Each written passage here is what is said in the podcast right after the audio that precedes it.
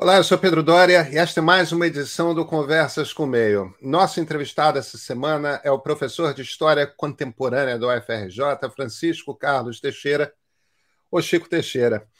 O, o, o Chico conhece história da República é, num nível de detalhe que acho que poucos estudiosos de história conhecem como ele. E ele conhece, em particular, história militar a história do Exército, a participação do Exército. Ele é alguém que está em constante contato, até por já ter trabalhado desde o governo FH até o governo Dilma no Ministério da Defesa. Ele é alguém que está em constante contato e viu boa parte dos generais de hoje se formarem, chegarem a general.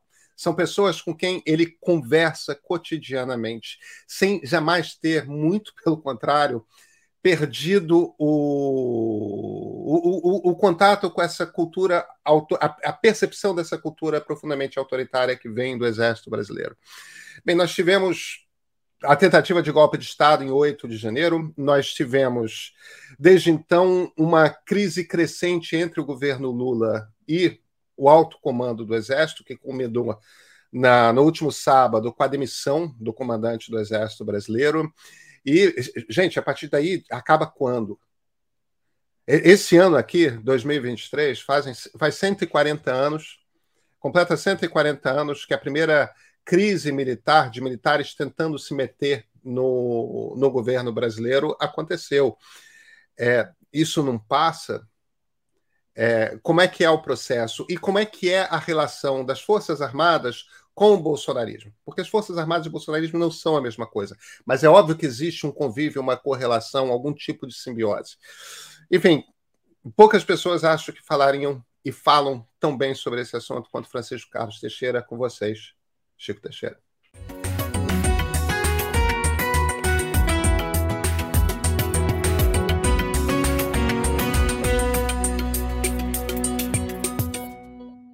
Chico, muito obrigado por ter aceito o convite para essa conversa aqui. Eu é que agradeço o convite de vocês. É... Vem cá, eu estava fazendo as contas. A questão militar está fazendo esse ano 140 anos que o tenente-coronel Sayana Madureira é, decidiu peitar o Congresso Nacional no, na década final do Império.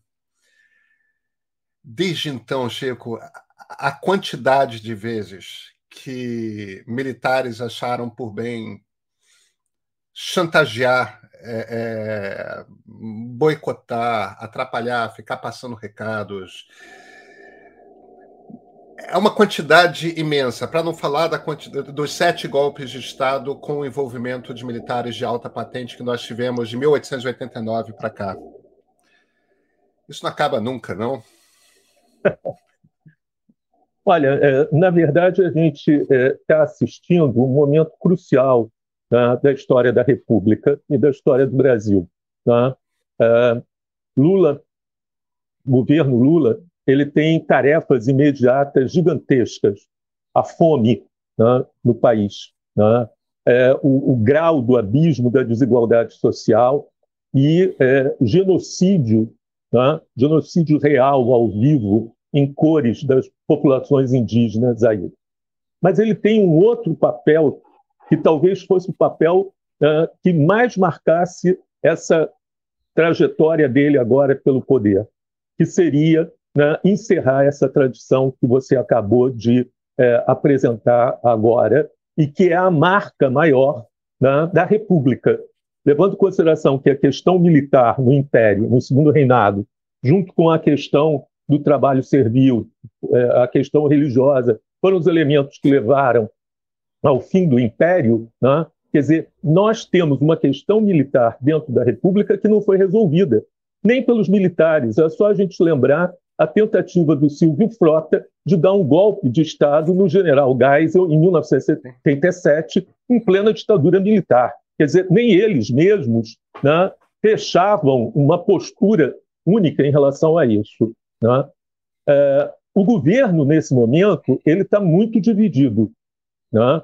É, alguns ministros, como o ministro da Defesa, o ministro-chefe do GSI, o ministro das Relações Exteriores, querem colocar um freio de arrumação né, é, no que está acontecendo e virar a página. Né? Essa é a expressão que mais se utiliza.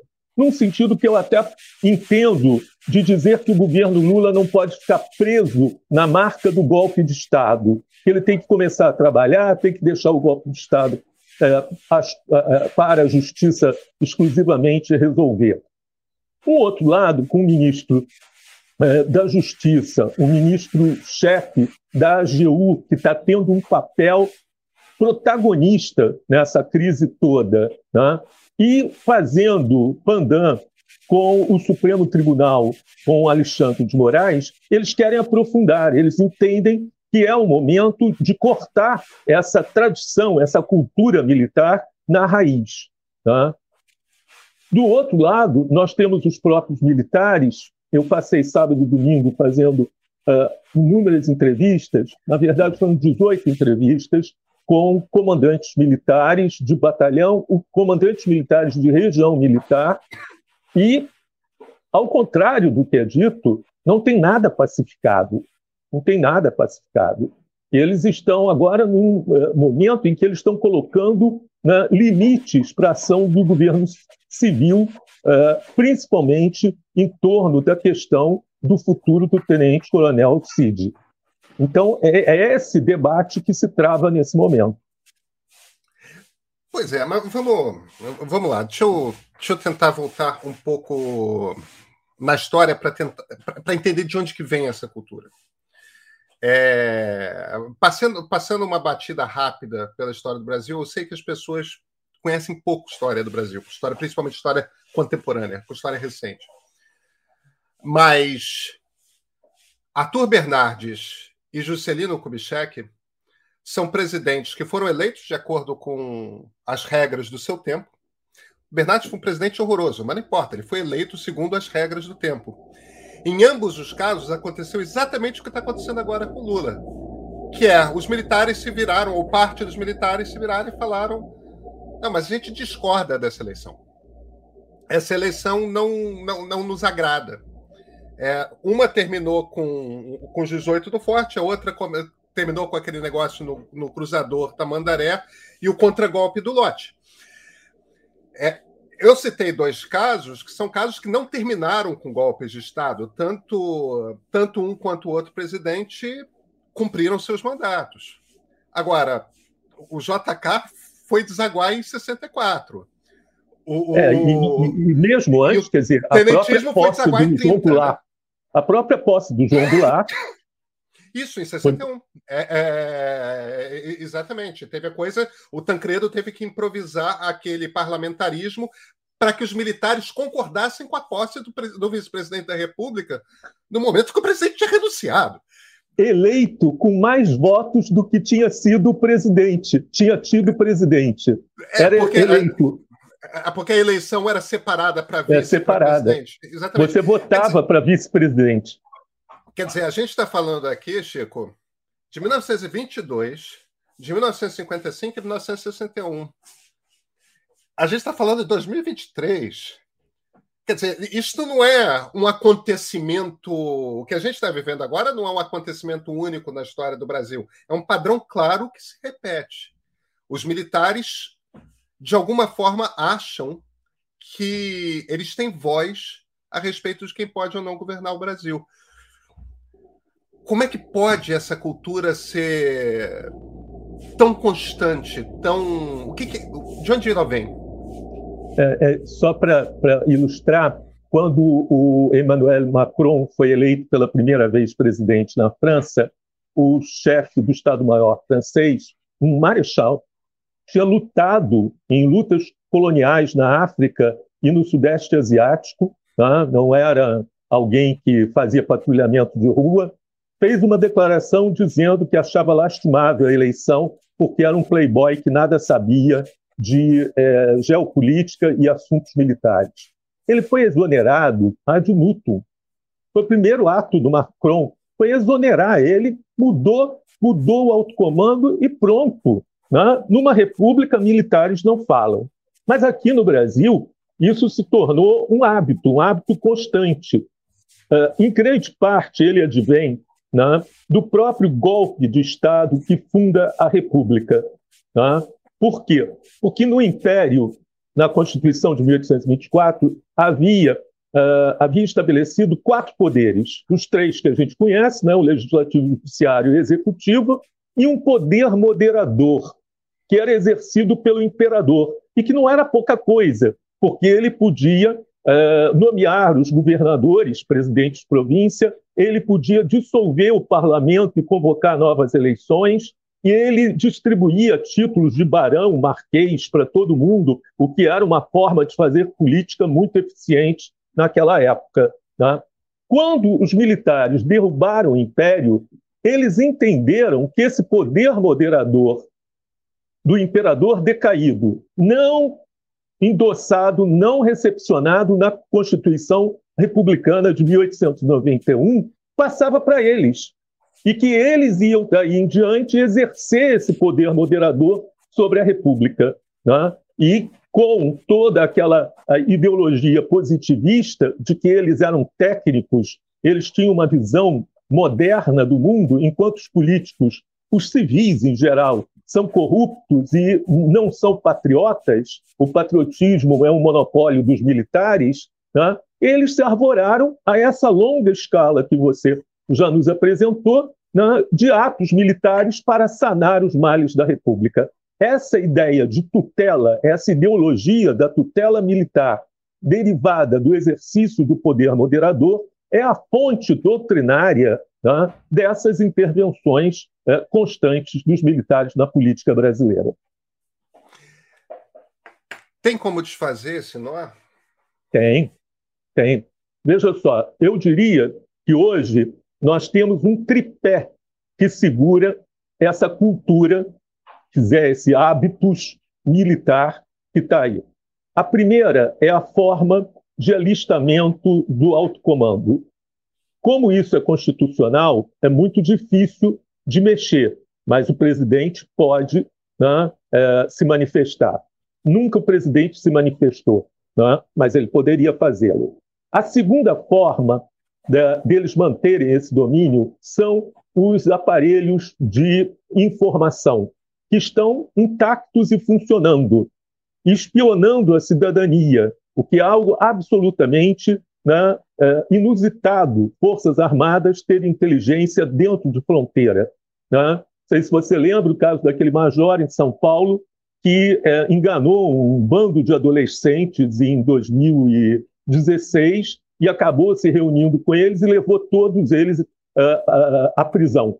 Né? Ele se passava por um black bloc ou coisa parecida, isso um major, agora é tenente-coronel. Né? Quer dizer, esse tipo de ação espionar a cidadania, políticos, do MST, isso tem que acabar.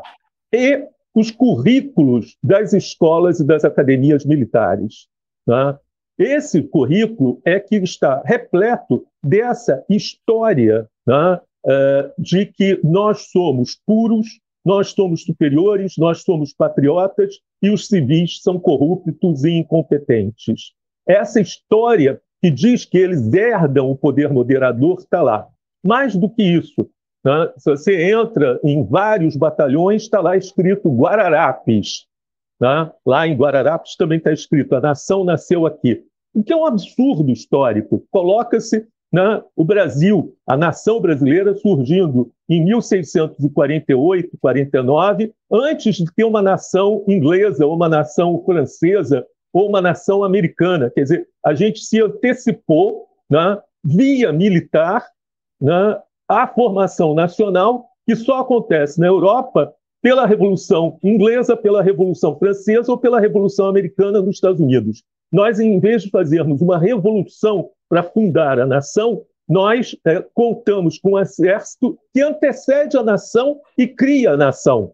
E mais do que isso, cria a nação com é, estereótipos: o índio, o branco e o negro que lutaram junto para expulsar os holandeses esquecendo que uh, o negro era um comandante que tinha uh, que vai lutar contra uh, o quilombo dos Palmares para aprisionar e vender escravos, e o índio sumiu, morreu na história, não tem história, desapareceu. Né?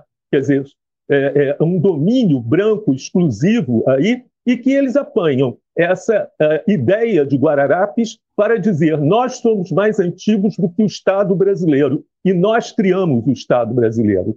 Isso é a mesma coisa que Bismarck dizia. O exército criou a Alemanha. Né? Então, uh, aí está uma fonte do extremo autoritarismo das Forças Armadas brasileiras. É, você, eu acho que você explicou aí como. Você explicou aí o tripé em, em, em cima do qual essa cultura é sustentada. Mas aí eu volto à minha pergunta: tem como resolver isso? Porque a, a história que a gente tem eu, eu, não compro a coisa de que ah, a gente não podia ter aceitado a, a lei de anistia. Não tinha escolha em 1976. Não perguntaram a gente isso. Entendeu? Não, o Golbery chegou lá, eu quero que seja assim, então tá. É, é. é, é era uma ditadura. E, e, e, e tudo bem, marque-se o brilho do Geisel e do Golbery de perceber que a ditadura ia acabar em algum momento no futuro, que era bom eles começarem naquele momento a ditar, quando estavam no poder, a ditar os termos do fim da ditadura, que foi o que eles fizeram. Mas, independentemente disso, a gente tem. É, não quero. Não, não quero lançar mão de um lugar comum sociológico, não, mas a gente tem de fato uma cultura de botar panos quentes, de. É. É, é e, e a toda hora é, é, essa pressão. Não, deixa esses negócios militares para lá. O 8 de janeiro já passou, tudo mais. A pressão para que a coisa não seja resolvida. A pressão não, já, já resolveu, já trocou o comandante do exército, agora vai ficar tudo certo. Não vai. Não vai, não vai. Não vai. A, a, a, a gente tem que chegar. É, se o grande papel histórico do Lula é enquadrar as Forças Armadas, meu Deus do céu, tem uma hora que a gente. Porque era para ter acabado já em, em 85, essa tempo. coisa.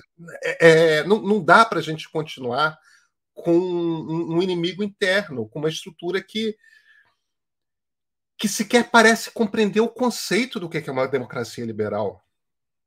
Pedro, uma das coisas mais difíceis, eu dei aula eh, durante anos em escolas militares e fui do Ministério da Defesa até uh, o governo Dilma. Quem me levou para o Ministério da Defesa foi Fernando Henrique Cardoso, que fez dois mandatos do, do Fernando Henrique, do Lula, e depois até a, a saída da Dilma, até o golpe contra a Dilma. É, a coisa mais difícil que tinha né, era explicar Max Weber. Não é Marx, não, é Max Weber. Né? A ideia de uma burocracia de Estado funcional, sabe, impessoal, igual para todas, com regras próprias de funcionamento, né? É, o que, é a esfera privada, o que, que é a esfera pública, não, não era claro. E eu acho que ainda não é claro né, para esses comandantes militares. Né? O Brasil, na verdade, é um país pré-weberiano. Né? Quer dizer, quando se fala transformação social, socialismo, etc. Tal, a coisa mais subversiva para o Brasil hoje né, é Weber. Né? O Brasil é pré-weberiano nesse, nesse sentido. Acho muito claro que nós podemos mudar. É, acabar com os aparelhos de vigilância da cidadania e mudar os currículos são coisas administrativas. Não precisa de nenhum esforço maior, é só, quer dizer, se o, o comandante do Exército nomear amanhã uma comissão eu falo isso porque eu já é, estive numa comissão dessas, uma comissão formada por um professor da USP, um da Unicamp, um da UFRJ e dois militares para rever os currículos militares, isso vai ser feito. E aprovado, ele é colocado, é ato do comandante do Exército, não tem, não tem nenhuma é, empecilho. E vigiar a cidadania é proibido, é proibido, eles não podem, eles não podem fazer. Isso pode acontecer sim. O problema é a gente tem essa definição, quer dizer, quando a gente vê que temos uma parte importante do governo Lula que está falando em conciliação, está insistindo em conciliação, nós temos o Paulo Bahia, sociólogo, ele publicou hoje no O Dia um artigo falando sobre uh, o governo é, Lula, as dificuldades, etc., tal, o problema da conciliação. Eu disse, olha, o problema da conciliação é que ela está dentro do governo Lula. Ela faz parte do governo Lula. Não é o governo Lula buscando é, mudar a estrutura que está aí. Essa, esse espírito de conciliação ele aparece dessa forma pela primeira vez no gabinete é, de 1853 do Honório Hermeto Carneiro Leão, o Marquês do Paraná, que faz a conciliação entre liberais e conservadores e cria um governo onde não tem mais cor nenhuma, que você não sabe quem é quem, né? e que uh, o Capistrano de Abreu, né? o grande historiador Capistrano de Abreu, vai dizer que conciliação é um nome belo e elegante para a prostituição da política. Né? A expressão uh, do Capistrano de Abreu, que era um filólogo era um brilhante filólogo. Ao utilizar a palavra prostituição, eu acho que é a única vez que ele usa no conjunto da obra dele, que é gigantesca. Ele mostrava como se rebaixava o debate político brasileiro em torno dessa conciliação, que na verdade ela vira algo diferente da conciliação, ela vira a transação. Tá? Você vai da revolução à conciliação, e aí a revolução por causa da, da revolta praieira que é, que é combatida pelo gabinete. Então você vai da revolução para a conciliação, da conciliação para a transação, ou como diria o Capistrano, a prostituição da política. É preciso que as pessoas tenham consciência de que esses senhores, né, o tenente-coronel Cid, o coronel Fernandes da Hora, comandante da Guarda Presidencial do Palácio do Planalto, e o general Dutra, comandante militar do Planalto, têm que ser afastados tem que ser afastado. E eles têm que ir a julgamento. E não pode ser julgamento no, no Superior Tribunal Militar, porque o ato que eles cometeram fere né, a legislação civil do país. Mas isso é uh, algo muito complicado e aqui reside né, o nó da questão. Pois é, mas isso é uma coisa que depende única e exclusivamente de Lula estar tá convencido, de o presidente da República estar tá convencido? Eu diria que a gente está numa situação melhor agora do que antes do 8 de janeiro. Certo. No 8 de janeiro, o Lula, até o 8 de janeiro, o Lula estava sendo o Lula que sempre foi um grande negociador, né, tentando colocar para funcionar um governo, consciente que a diferença uh, eleitoral dele foi de 1,8%, então, ele tem que apresentar resultados e tentar convencer, pelo menos numa franja das pessoas que não votaram nele, né, a, a, aceitarem e, e perceberem né, o bom governo dele. Ele estava querendo caminhar por aí. Né, e não estava querendo, é, de maneira alguma, colocar a questão. Só fazendo um, duas regressões aqui. A, a, gente fala muito que a Dilma e a Comissão Nacional da Verdade é, criaram um impasse, etc. Tal. Você sabe muito bem que não. Né? Você mostrou esse impasse de longa duração na história do Brasil. Mas mais do que isso, no primeiro governo Lula, houve o caso Viegas, né? no qual é, é, três coronéis da comunicação social do Exército publicaram fotos horrendas do Vladimir Herzog mortos e ainda a versão mentirosa da morte, mentirosa, já testada, já julgada, né, é, do Herzog, e ainda é, com alusões à comemoração do 31 de março. Isso criou um impasse. O Lula, é, o, o, o, Viegas puniu os generais, né, o comandante do exército né, se revoltou e o Lula demitiu o Viegas. Né. Ali, naquele momento, né? É, que é uma coisa que, que não está na história, as pessoas não colocam isso na história. Né? Tem algum pudor, alguma coisa estranha de colocar isso na história. Esse momento mostrou que a nova república não tinha vindo para enfrentar os, os militares e colocar as coisas no trilho certo. Ali se perdeu uma chance enorme. E é a demissão de Viegas que ilumina o golpe contra Dilma. Se, em vez de ter demitido Viegas, tivesse sido exonerado o comandante do Exército, o golpe contra Dilma não teria acontecido. A Dilma pode ser responsável do que se queira responsabilizar a Dilma. é normal se culpar mulheres nesse país. Né? Mas ela não tem nenhuma culpa né, dos militares não aceitarem a democracia. Então, então vamos, vamos pegar nessa coisa dessa história mais recente. É... Eu, eu, eu, eu acho que aquilo foi um impeachment. A gente não precisa entrar nesse, nesse debate, a, a, até porque, evidentemente, que foi uma trapaça do Eduardo Cunha, os objetivos não tinham. Foi uma a, chantagem, né? É, não, não, certamente foi, certamente foi. É. É, não, não vou chegar ao ponto de dizer que o processo foi limpo, porque, evidentemente, não foi. Não foi. É, é mas há, há claramente uma decadência do processo democrático brasileiro a partir dali. E um ponto-chave ao qual todo mundo sempre se refere, tem alguns pontos chaves ali, imediatamente após 2016, imediatamente após a saída da Dilma da governo. Tem dois pontos chaves que são sempre citados. Um é o tweet do general Vilas Boas, pressionando o, o, o Supremo a, a manter a prisão do, do à época ex-presidente Lula. E imediatamente depois, aquele momento em que o Temer declara uma GLO, um, uma garantia de lei da ordem, é, no Rio de Janeiro e nomeia um interventor federal, é, é, que é o Braga Neto. Ele nomeia um interventor federal militar, um, um, general. Agora, desde 1992, a nova República foi ganhando esse hábito de usar em 92 foi por conta da conferência da Rio 92.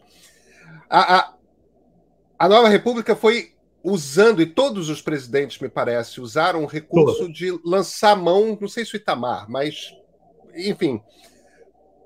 Fernando Henrique, certamente, Lula, certamente, Dilma também. É, em, em, momentos pontuais, não vamos usar aqui o Exército para fazer segurança civil, polícia ostensiva. Isso é um, um, erro da nova república? Isso é um erro dos presidentes? Isso, de alguma forma, empoderou o, os militares e fez com que os militares se sentissem, de alguma forma, estimulados a, a, a buscar mais poder? Ah, sem dúvida. É, se a gente pega a nova república, a gente precisa fazer justiça a um nome muito complicado inclusive para fazer justiça, que é o Collor de Mello. O Collor de Mello foi o único presidente que enfrentou os militares. Ele fechou o SNI e fechou o projeto nuclear brasileiro. Né? Foram dois uh, uh, golpes, duas cacetadas muito fortes dadas a essa estrutura de poder que representava o SNI, inclusive com um chefe que tinha um status de ministro e que passeava pelos ministérios todos, tinha ramificações. Dentro de cada ministério tinha um DSI, né, um Departamento de Segurança e Informação, que vigiava os ministros. Né? É uma coisa absurda. O Collor acabou com isso. Os motivos, tem várias teses, não pouco importa. Ele teve força para fazer e fez. Né? Quer dizer, é, é, foi, foi impedido depois. Né? Quer dizer, se, se isso também Mas tem por uma outras relação, razões. É, é, eu acho difícil de estabelecer. E o que a gente vê, a GLO, ela foi uma imposição dos militares na Constituição de uh, eh, 88. A comissão que, que redigiu uh, o artigo 142 né, tinha nomes extremamente importantes, como o Genuíno, o José Genuíno, e como o próprio Fernando Henrique Cardoso. Eu conversei longamente com os dois, um trabalho que eu estou fazendo sobre isso. Eles disseram: olha, é, nós tínhamos 50 deputados em 559 dentro da Constituinte. Tá? A esquerda, o bloco de esquerda que queria enfrentar o poder militar e tudo, era de 50 deputados, o resto não queria. E tinham 40 assessores militares dentro da Constituinte, tá? ali forçando a barra. A gente redigiu aquilo. Mas logo depois que foi uh, promulgada a Constituição, e quando vem o governo Fernando Henrique, isso é uma coisa que as pessoas também não sabem. Fernando Henrique, ele regulamentou o 142. O 142, como ele está na Constituição, não vale, porque tem duas leis complementares feitas no governo do Fernando Henrique, que estabelecem limites muito claros para o uso. Nenhum chefe militar, comandante militar, pode né, uh, uh, arguir o 142. Ele não tem poder, ele não pode. Se fizer isso, é crime. Né? É crime. Então, tudo que está sendo dito, inclusive é, a famosa minuta né, do Estado de Defesa, ela também não, não tem menor sentido como ela foi redigida. Agora, as pessoas utilizavam principalmente porque tinham uma crise de segurança pública e os governantes queriam mostrar trabalho. Então, vamos invadir o morro aqui no Rio de Janeiro, vamos invadir a, a favela da Maré, e aí a gente vê aqueles bandidos todos correndo como se fosse barata quando a gente abre né, um, um, um, baú velho. Né? Isso é, serve de frisson para a opinião pública. Né? Se era possível colocar um fuzileiro naval armado a cada 50 metros da praia de Copacabana, se teria colocado né? isso para ganhar uma eleição, etc. Nesse momento, os militares não queriam isso, foram contra. Uma vez o general Leônidas Pires Gonçalves, lá no Ministério da Defesa, discutindo comigo, a gente estava caminhando, ele parou, segurou aquele jeito delicado dele, ele chegou, segurou um soldado assim, o soldado quase né, teve uma síncope. Ele falou: professor, olha só, olha o que, que ele não tem no equipamento dele. Eu falei: sei lá, general, o que, que o soldado não tem no equipamento dele? Ele virou algemas, não tem algemas. Né? O exército, os soldados não usam algemas, não fomos feitos para a segurança pública. Tá?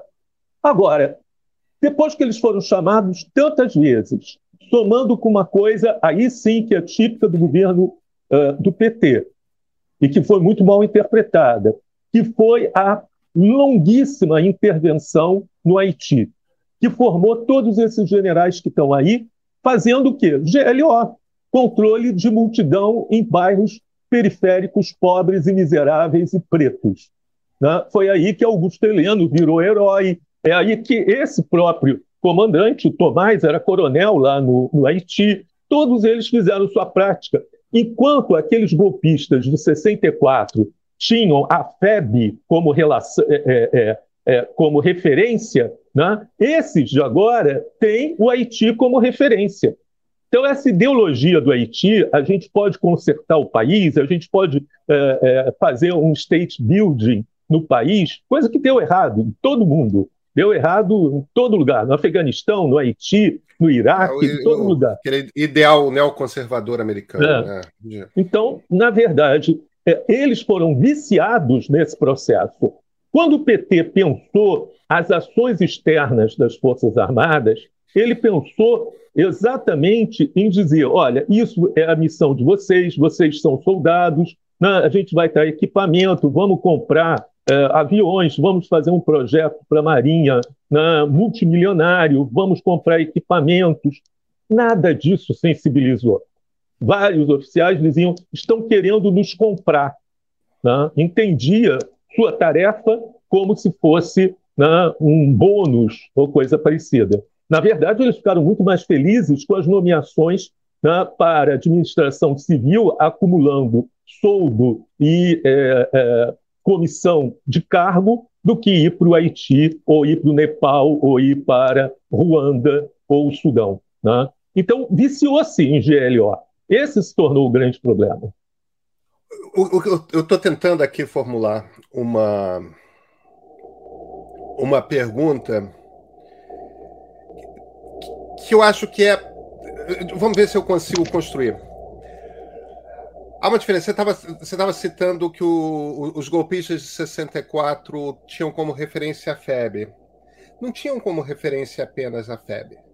Tinham como referência, até porque é a geração deles, 22, 24, a coluna Prestes, todo, todo o processo, todos eles. É, é, é Costa e Silva era tenente. Aliás, foi preso na revolta em 22. É, é. Exatamente. É, não, é, imagina, Juarez Távora era um dos heróis da, da coluna Prestes. Né? É, mas eu digo, o, tanto o Castelo quanto o Costa e Silva eram tenentes contemporâneos ao Prestes, ao Juarez, a, a, ao Siqueira Campos, a, a, toda aquela turma, ao, ao, ao, ao Brigadeiro, quer dizer. É, tem uma característica dessa geração que deu o golpe em 1964, que é o seguinte: Eles passaram a vida deles dando golpes de Estado. Alguns deram certo, alguns não deram errado, mas é, eles estavam ali no levante do Rio em 22, estavam ali no levante de São Paulo e do Rio Grande do Sul em 24, é, estavam vários deles em 1930. No golpe já do estavam Estado no Novo. governo, em 37 eles já estavam lá, quer dizer, em 45. Em 45 derrubaram Getúlio. Eles estavam lá em 55, eles estavam na, na, em 54, antes do. faziam a República coisa... do Galeão. Exatamente, quer dizer, sem precisar é, é, no, no, nos estender, existia um know-how de como se dá um golpe de Estado. É, porque eles deram muitos. Alguns conseguiram, outros não conseguiram, mas eles tinham know-how acumulado desde os 20 e poucos anos de idade de como se dá um golpe de Estado. Essa geração não tem. Isso faz diferença? Faz diferença enorme. Faz diferença você poder ter um passado desse e você ter um passado muito raso, né? Só poder citar Haiti. Né? Isso tudo faz diferença. Né? Uh, também faz diferença alguma coisa que é a base exata da extrema-direita hoje no Brasil e no mundo. Né? Uh, nós não estamos falando de golpe de Estado, mas nesse modelo de 64, ou como aconteceu no Uruguai, na Argentina, daí em diante, no Peru. Né? Uh, se a gente vê o que aconteceu em, em Brasília, faz um paralelo com o que aconteceu no Capitólio, né? nesse sentido, isso nos remete à marcha sobre Roma de Mussolini em 1922.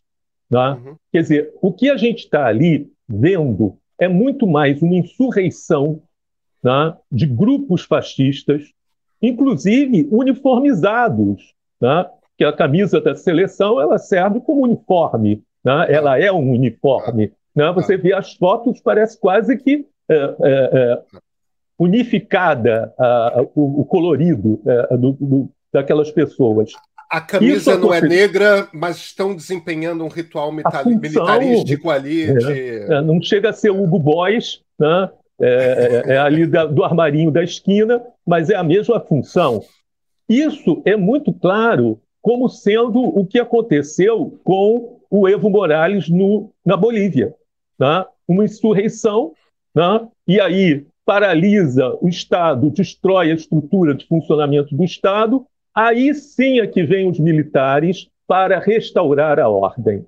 Quer dizer, eu acho que o, o, o significado né, é, de 8 de janeiro é exatamente esse: é você não começar por cima, pelo golpe de Estado clássico, que é uma parte do Estado se apoderando do conjunto da máquina do Estado, quer dizer, a magistratura ou o exército, ou pouco importa que parte do Estado, mas você é, apoia e provoca uma insurreição, diz que o Estado não pode mais funcionar, e então vem né, aquele que vai restaurar a ordem e a paz social. Veja que esses são, inclusive, os termos da minuta do Anderson Torres. São exatamente esses termos. Essa é a questão quando o rei da Itália chama Mussolini, apavorado, diz: olha, restaura a ordem.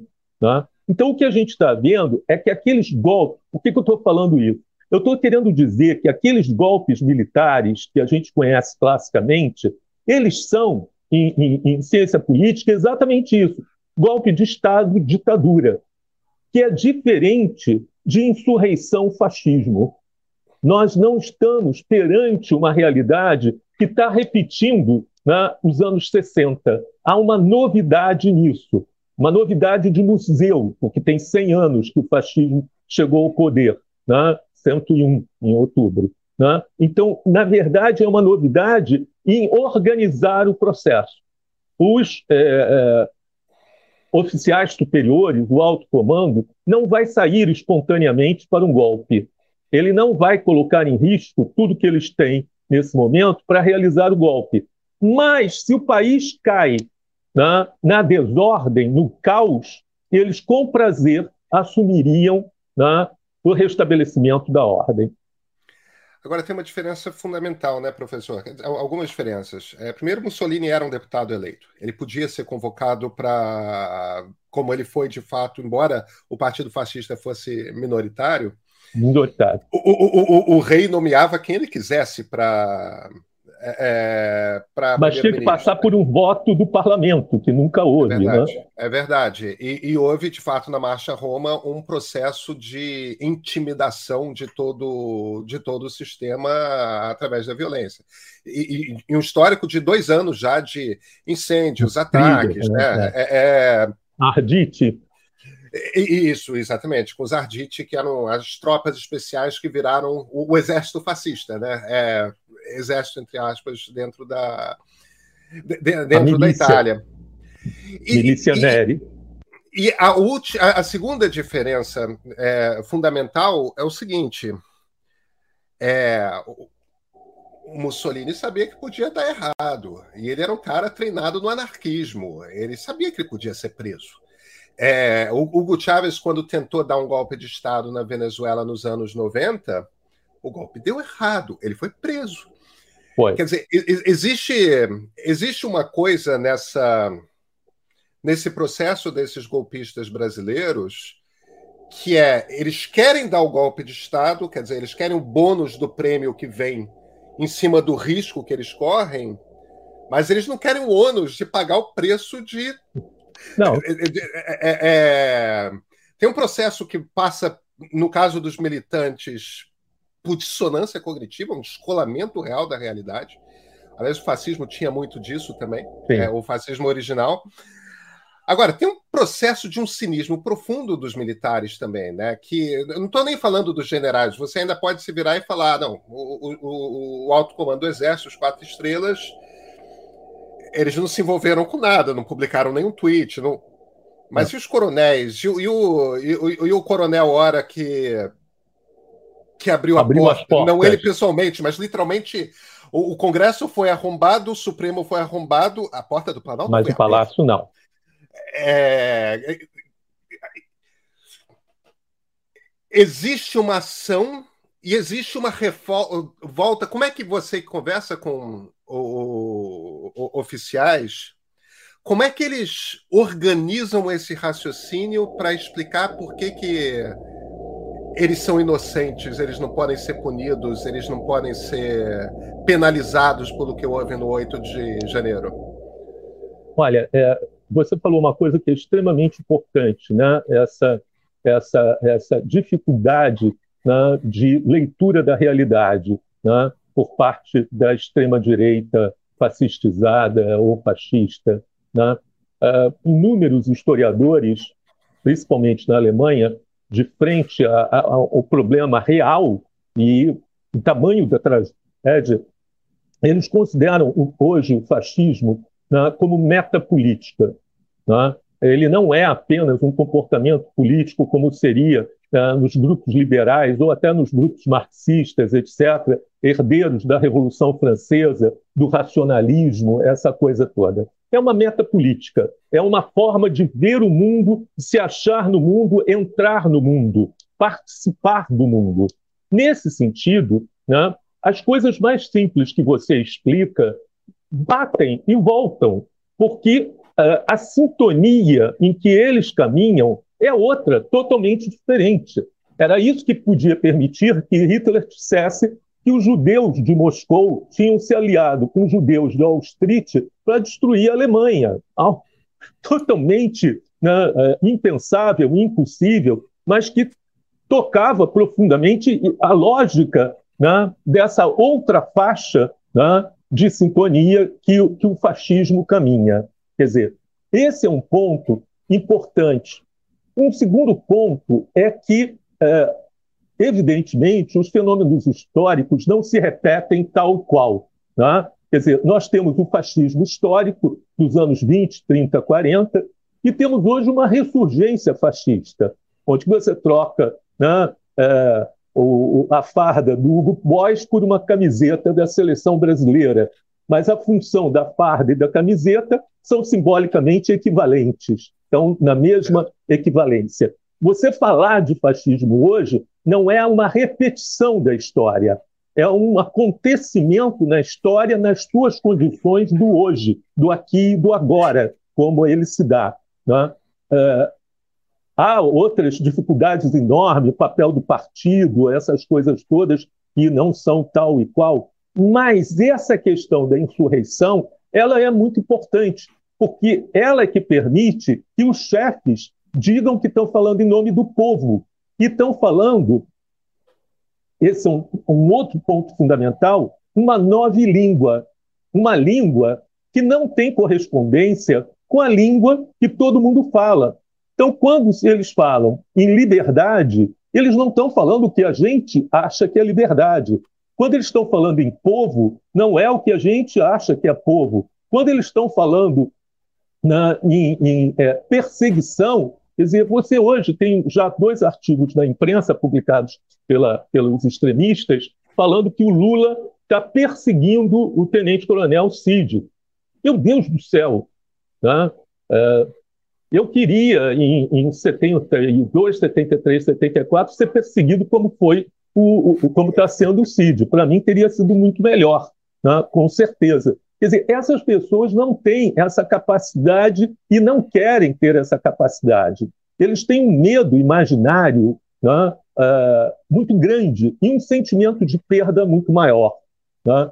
Uh, conversando nesse grupo que a gente está montando aqui no Rio de Janeiro, conversando com uh, duas psicanalistas que tiveram em acampamento, elas disseram tem um monte de velhinho que vão lá, jogam dama, jogam carta, fazem é, café, tomam café, tem banheiro químico, tem é, refeitório, tudo muito organizado e seguro. Não passa nenhum menino de rua perto, porque tem a segurança deles, então eles podem passar o dia todo lá.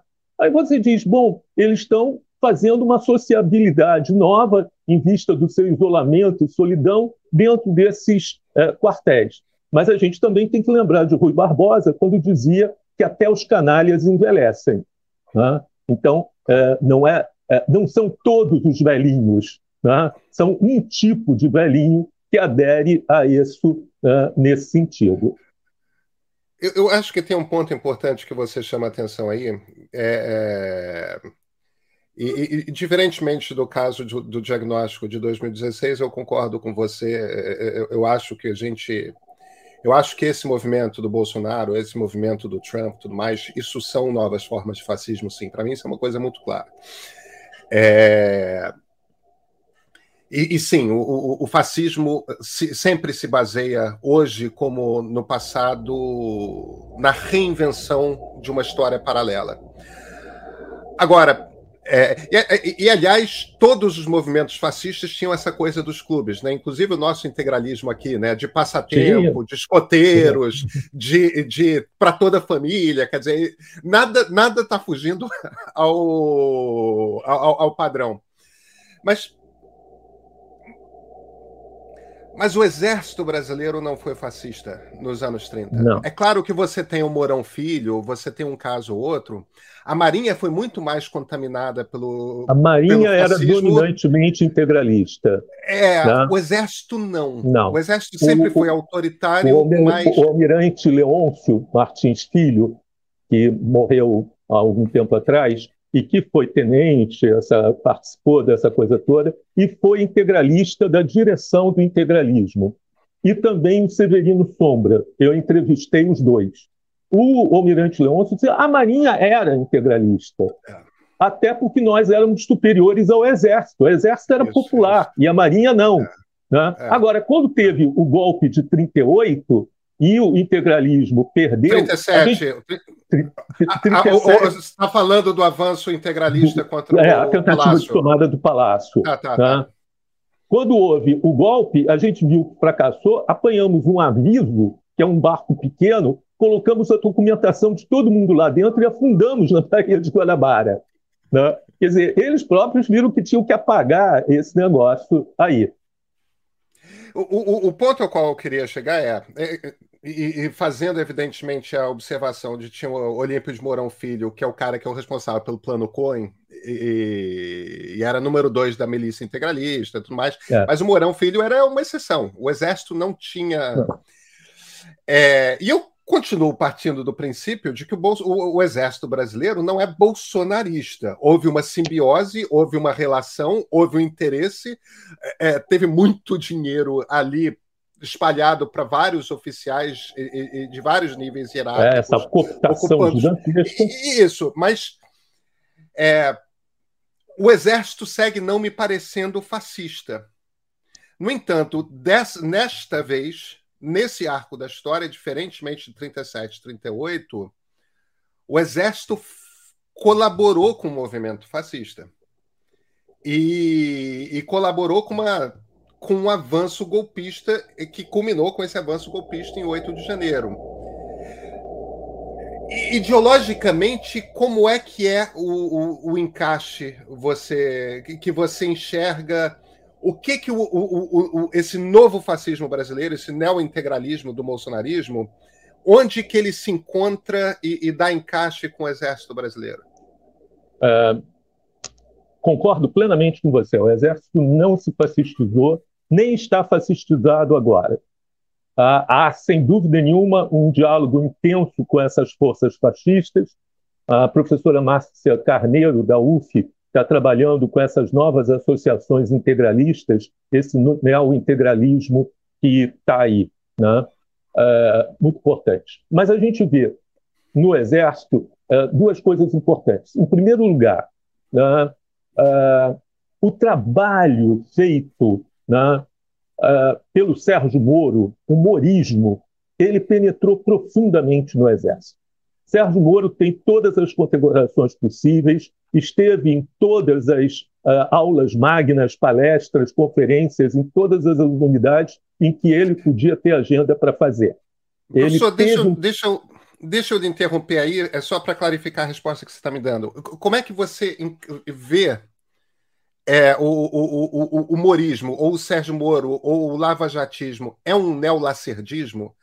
Ele é, é, é um... é, ou é um neotenentismo, que tem muitos que fazem. Não, é, ele é atrasado. Ele é atrasado. O tenentismo era modernizante, era autoritário, tá. mas era modernizante. Né? Tinha essa coisa. Mas tinha é... essa coisa moralista de. Isso é um lacerdismo mesmo. Né? Quer dizer, é alguma coisa que eu sempre falo que é um certo é, é, gozo substituto da classe média em relação à corrupção. A classe média, na verdade, brasileira, ela ama a corrupção, ela goza com a corrupção.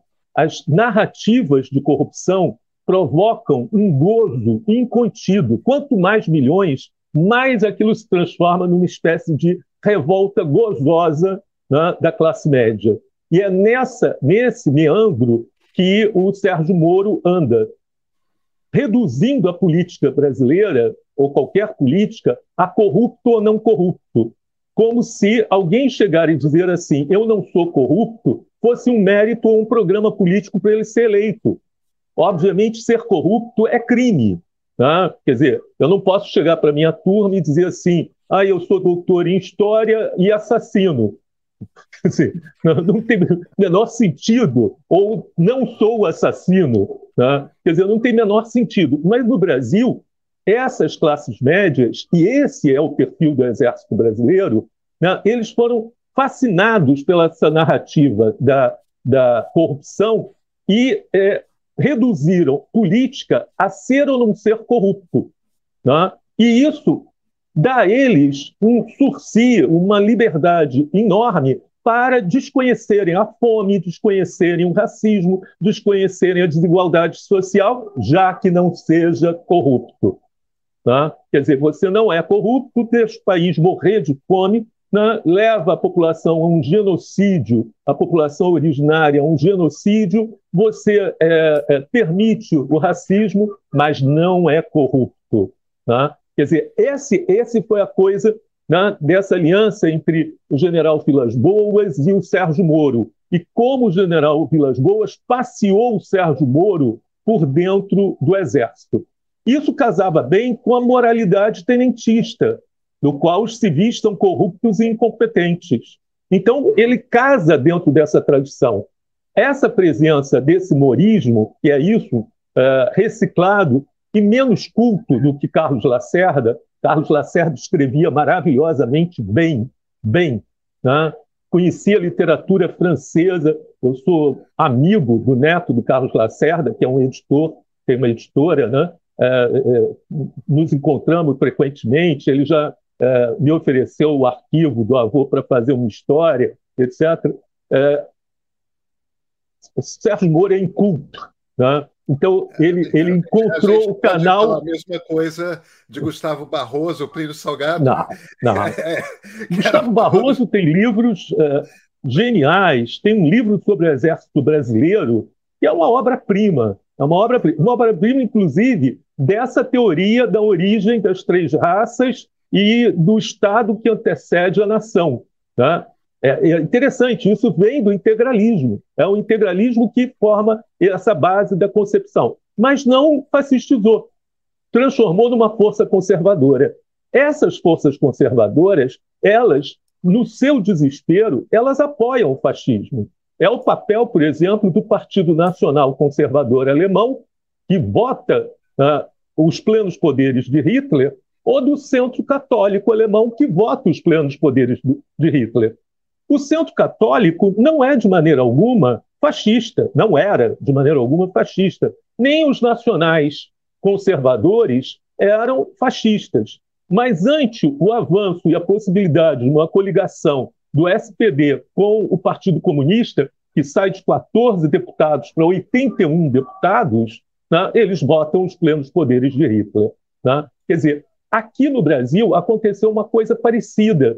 É, enquanto o Vox, na Espanha, a extrema-direita espanhola, o Vox, está isolado e o Partido Popular não se alia a ele, enquanto o Front Nacional está isolado na França, enquanto a Alternative Deutschland está isolada na Alemanha, no Brasil, os grupos fascistas unificaram a direita, mas unificaram hegemonizando.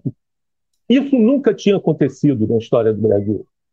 Uma hegemonia desse jeito da extrema-direita sobre a direita, unificando a direita, por isso que você pode ter 40%, 45% de eleitorado, porque você unificou, unificou evangélicos, católicos, né, conservadores sociais, conservadores comportamentais, liberais econômicos, você unificou todos eles sob o domínio da extrema-direita.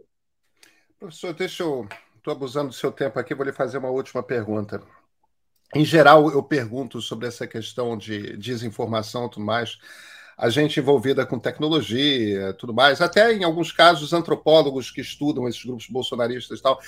Cientistas políticos e historiadores, eu não costumo perguntar sobre isso, mas por conta da maneira como nossa conversa é, caminhou, é, eu queria fazer essa última pergunta sobre desinformação. Você em algum momento citou que a maneira como os militares são formados, a, a partir da AMAN, levam o ensino de uma história do Brasil que é uma realidade paralela. Ao mesmo tempo, o bolsonarismo, tanto através do Olavo de Carvalho quanto através daquela produtora Brasil Paralelo, tem também uma máquina de uma produção de uma história paralela do Brasil, uma história que não é nenhuma interpretação diferente, é, é, é, é uma história falsificada. É. é eles falsificam a história. Ele é e, e, em, alguns, é, em, em, alguns casos é evidente que o, troço, o processo é consciente, que eles sabem que eles estão mentindo, é, mas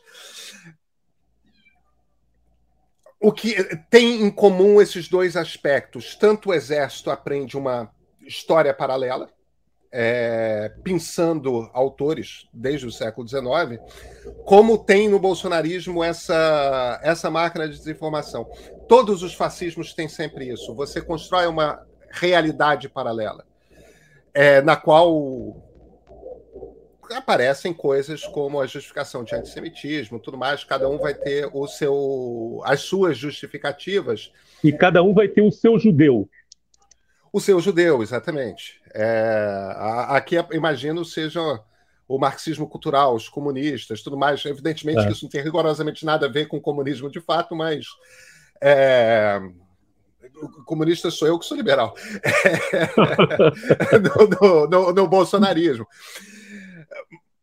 Mas em algum momento, nos momentos que isso aconteceu no passado, há um limite para essa história falsificada. Tem uma hora que a coisa quebra e não cola mais. Você tem algum insight de o que, que é que acontece para que a, a, ilusão da história falsificada se quebre e, e de alguma forma, a, a, a sociedade ou aquela parte cooptada da sociedade comece a voltar lentamente para a comunidade? É, eu estou, evidentemente, fazendo essa pergunta a respeito do passado, tentando buscar alguma esperança de. A gente tem uns 30% da população que está vivendo uma realidade paralela no Brasil. Tá. Eu diria a você que tem dois, tem dois métodos um brutal e rápido e um lento e talvez mais eficaz.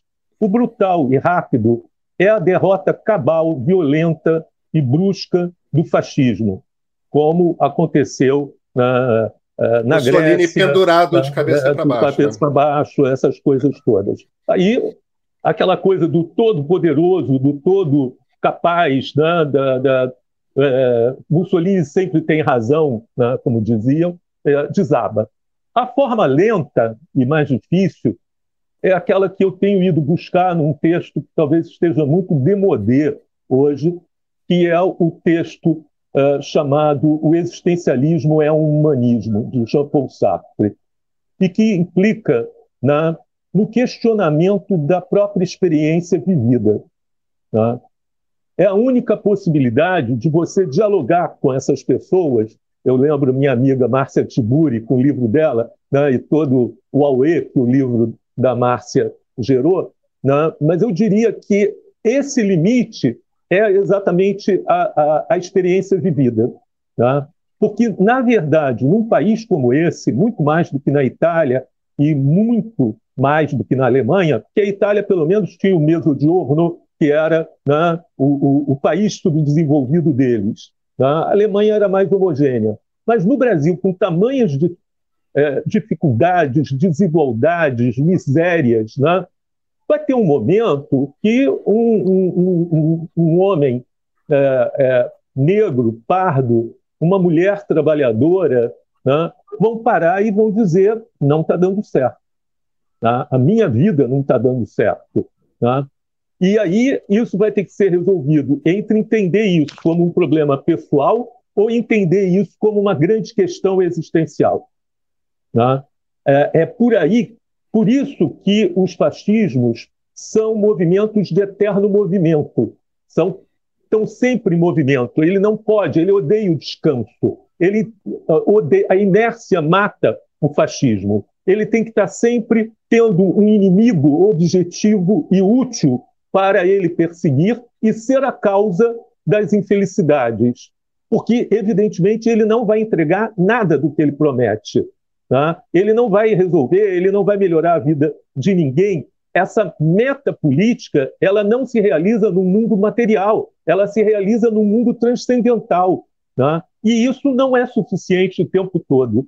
Em algum momento, as pessoas comem, moram, trabalham, se vestem, né? Então você tem que ter uma experiência para que isso né, se é, é, descasque né, e apareça esse miolo de incongruência dentro do fascismo. Mas esse é o caminho mais longo. Chico, você é otimista a respeito do fim do bolsonarismo e mais difícil de a gente, enfim, encerrar a questão militar? É, eu sou mais pessimista de resolver a questão militar, tá? dada a tradição brasileira, do que é, termos de novo o bolsonarismo no poder. Mas eu sou muito realista em imaginar que o bolsonarismo é um fenômeno que veio para ficar.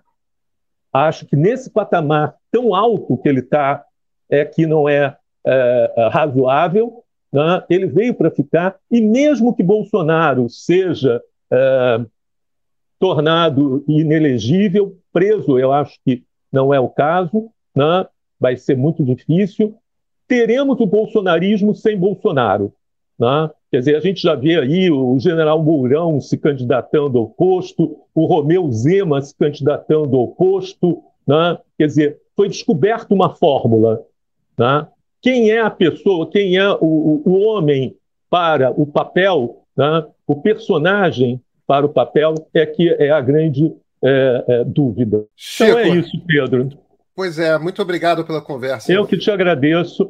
É, foi bom conversar com você. Você tem um, um, um uh, conhecimento que facilita a gente e faz com que a gente avance com as próprias coisas que a gente está pensando. Isso é muito legal. Isso é gentileza sua. Não, não, não. É verdade, é verdade. Eu tenho Mas... visto isso, é importante. Te agradeço muito.